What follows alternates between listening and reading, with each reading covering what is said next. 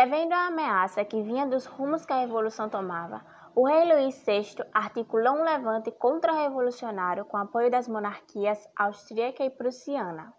Em 1792, a Áustria invadiu a França e essa declarou guerra à população parisiense.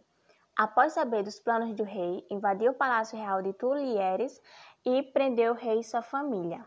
O rei e sua esposa, Maria Antonieta, tiveram suas cabeças decepadas pelas guilhotinas pelos revolucionários em 1793 e a monarquia constitucional chegou ao seu fim no mesmo ano.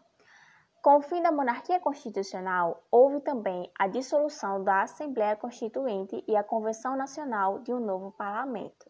O período de convenção se caracterizou pela forte presença do radicalismo jacobino comandado a Revolução, momento que se tornou conhecido como a fase do terror, sobretudo por conta do uso indiscriminatório da guilhotina como máquina da morte.